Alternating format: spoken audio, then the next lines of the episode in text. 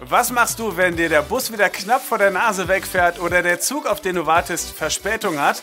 Bei mir gibt es ja nur eine Antwort. Handy raus und eine neue Verbindung suchen. Wenn du in Eile nach neuen Bussen oder Zügen suchst, muss es schnell gehen. Und in solchen stressigen Momenten denkst du an vieles, aber vor allem nicht an die ganze Technik, die in so einer App drin steckt.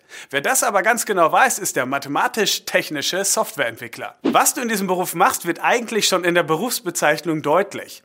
Um Software wie zum Beispiel Apps oder Datenbanken zu entwickeln, nutzt du mathematische Rechnungen und setzt diese dann technisch um. Machen wir das Ganze also ein bisschen konkreter am Beispiel einer App, die im Laufe des Tages deine Kalorien zählt. Der Anfang ist leicht gemacht. Zuallererst schreibst du dir auf, welches Ziel deine App hat. Dann setzt du das Ganze in ein Konzept um. Mithilfe mathematischer Algorithmen entsteht dann der Quelltext, zum Beispiel in einer Programmiersprache wie C oder Java. Dafür nutzt du sogenannte Compiler. Die sind dafür da, um den Quellcode so zu übersetzen, dass die Smartphones ihn verstehen. In mehreren Beta-Versionen testest du dann immer wieder die Funktionsweise deiner App, beseitigst Bugs und bringst Updates raus, damit die App immer besser wird. Und so bist du dann vielleicht irgendwann bei dem Punkt angekommen, wo du die Kalorienzahl gar nicht mehr manuell eintippen musst, sondern es ausreicht, wenn du den Barcode eines Produktes scannst. Als Matze, so wird der Beruf übrigens oft abgekürzt, arbeitest du selten allein, sondern bist umgeben von einem Team aus anderen Entwicklern, Designern und Datenspezialisten. Deine dreijährige Ausbildung zum mathematisch-technischen Softwareentwickler oder zur Entwicklerin ist dual aufgebaut.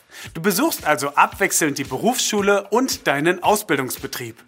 Da es Softwareabteilungen in fast allen Branchen gibt, kannst du in einer Agentur, an einer Hochschule oder in einem Industrieunternehmen arbeiten.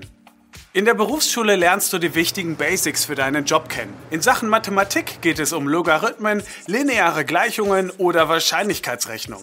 Bald kannst du dann alle Möglichkeiten errechnen, wie ein User eine bestimmte Funktion in einer App nutzen möchte. Ganz wichtig hierbei ist das Beheben möglicher Fehlerquellen und das Optimieren der Usability. Im Ausbildungsbetrieb arbeitest du zunächst an kleineren Projekten und kümmerst dich zum Beispiel um Bugs.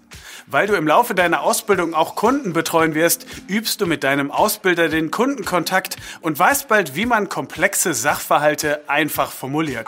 Im ersten Ausbildungsjahr verdienst du monatlich im Schnitt 900 Euro brutto, im zweiten knapp 950 und im dritten 1000 Euro.